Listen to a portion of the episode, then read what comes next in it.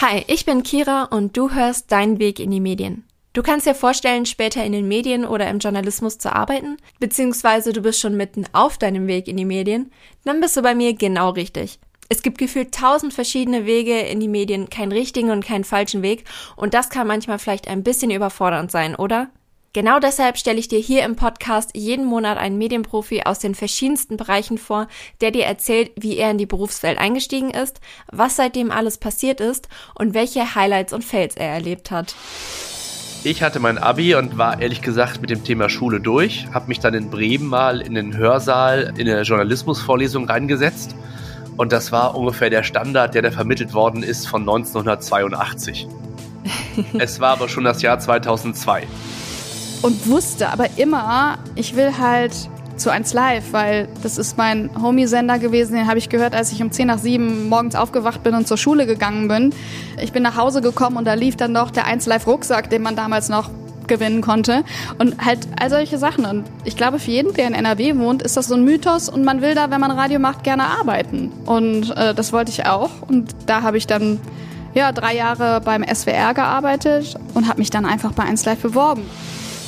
Ja, das war wirklich eine kuriose Geschichte. Ich habe ja äh, studiert und habe denen einfach mal eine Bewerbung geschickt, damals mit einer Kassette, falls das überhaupt noch jemand weiß, was das ist.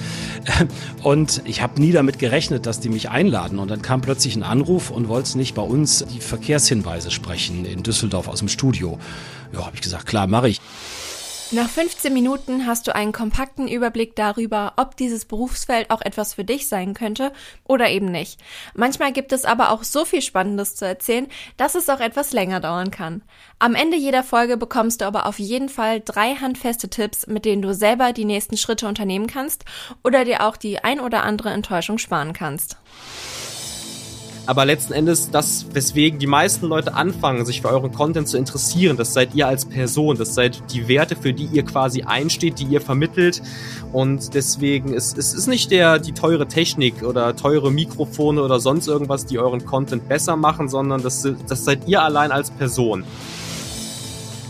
Ich würde jedem immer empfehlen, zu den kleinen Sendern zu gehen, die in der Umgebung sind. Also nicht direkt gucken, dass man zu diesen großen Häusern, die jeder kennt, hinkommt, weil dann kann man wahrscheinlich nicht so viel machen. Also geht wirklich zu diesen kleinen Dorfradiosendern oder an der Uni vielleicht an so einem Radiosender oder auch Fernsehsender und probiert euch da so ein bisschen aus.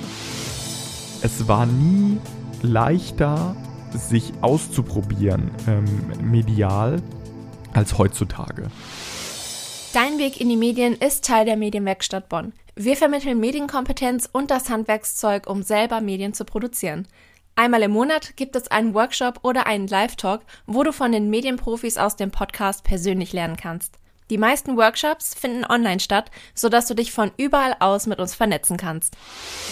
Wir gehen auf Techniken ein, auf Interviewtechniken, wie man vor allem Menschen eben auch dazu bringt, möglichst natürlich zu antworten, weil das halt, und da kommt die Empathie dann auch wieder ins Spiel, weil ich das irgendwie ganz wichtig finde, dass jemand das Gefühl hat, also es ist ja, wie gesagt, auch immer ein Unterschied, ob man jetzt einen Politiker, Politikerin interviewt oder einen Menschen, von dem man eine Geschichte auch vielleicht erzählt bekommen haben möchte, aber dass man wirklich versucht, sich in die Person hineinzuversetzen.